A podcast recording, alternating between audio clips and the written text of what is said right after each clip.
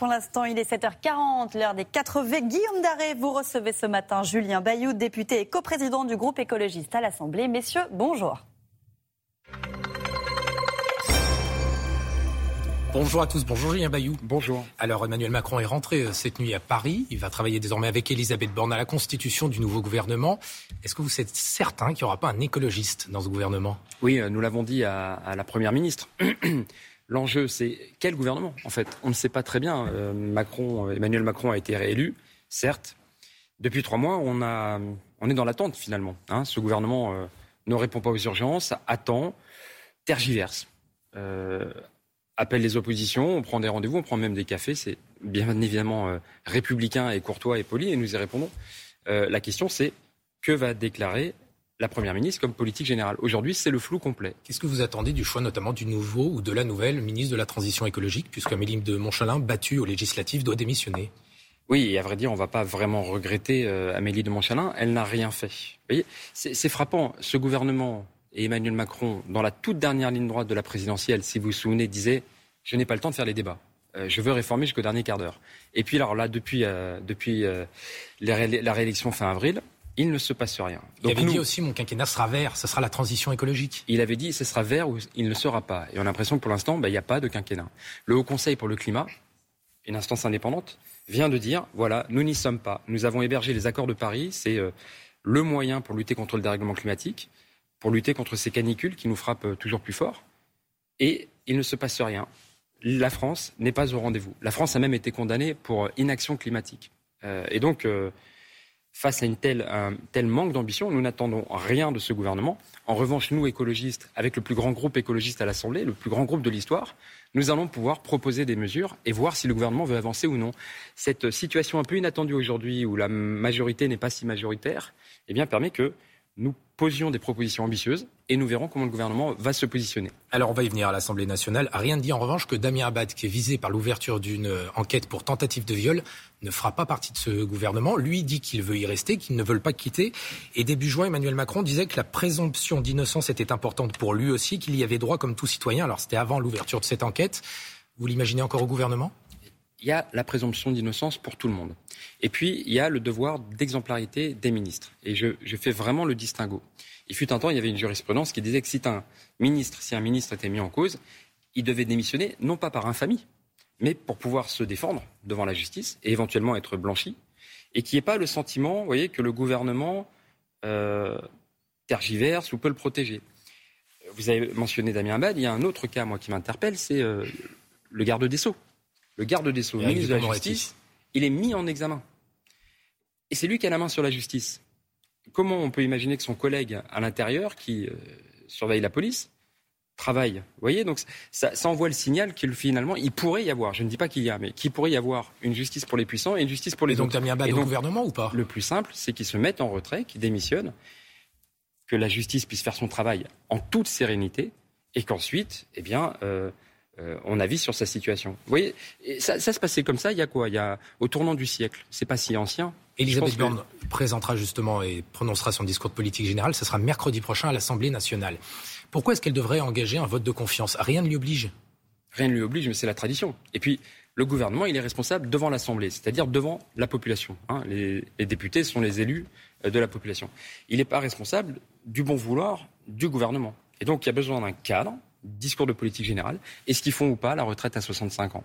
Est-ce qu'ils veulent augmenter les salaires ou non? Est-ce qu'ils veulent enfin agir sur la rénovation thermique hein?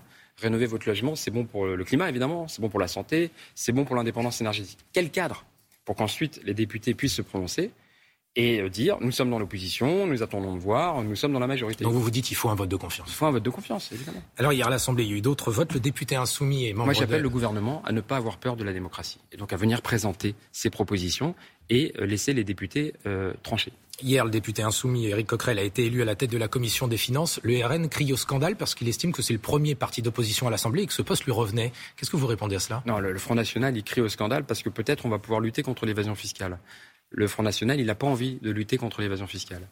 La présidence de la Commission des finances, elle revient à l'opposition.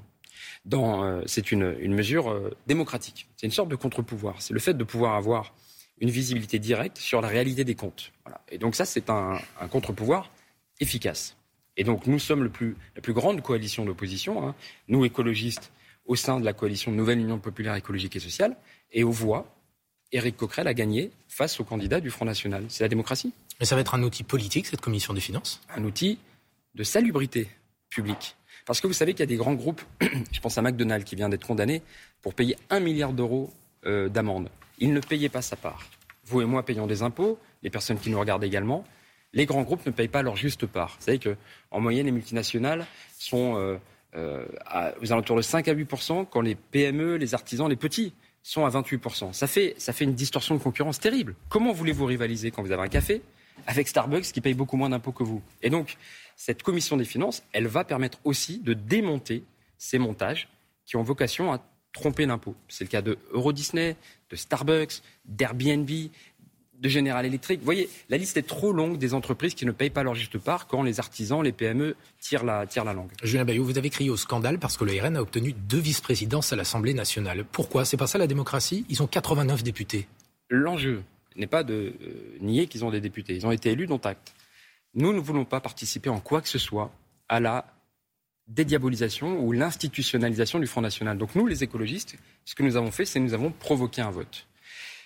Pour qu'il y ait d'autres candidats pour qu'il y ait d'autres candidats et pour que chacun soit amené à se positionner. Au départ, il y avait une espèce de gentleman agreement, tout de manière automatique, il devait avoir ses deux vice-présidents. Et vous dénoncez un accord avec d'autres groupes du Nous voulions pointer un accord. Au Parlement européen, euh, les partis de l'arc républicain s'organisent pour que euh, les députés Front National et extrême droite euh, soient là, évidemment, mais n'aient pas accès à l'institution. C'est le cas aussi en Allemagne, où l'AFD, parti d'extrême droite, n'est pas intégré au bureau parce qu'il y a un accord entre les partis de l'arc républicain. Et là, les députés LREM ont voté en nombre sur un bulletin Front National. C'est-à-dire qu'ils ont 90 députés, ils auraient dû avoir 90 voix. Ils en ont fait 290. Ça dit quoi pour vous?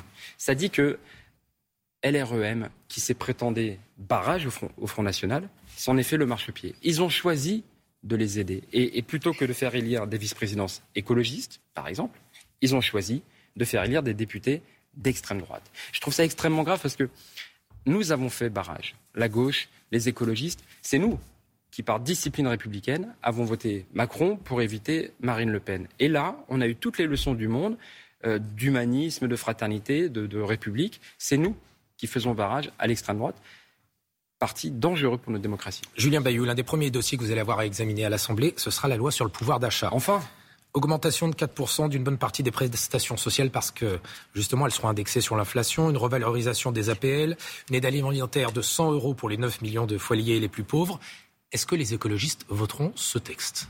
Pour l'instant, c'est trop peu, trop tard. Vous dites 4%, l'inflation est à 5%. Ça veut dire concrètement que les gens y perdent. C'est ça qu'il faut le dire.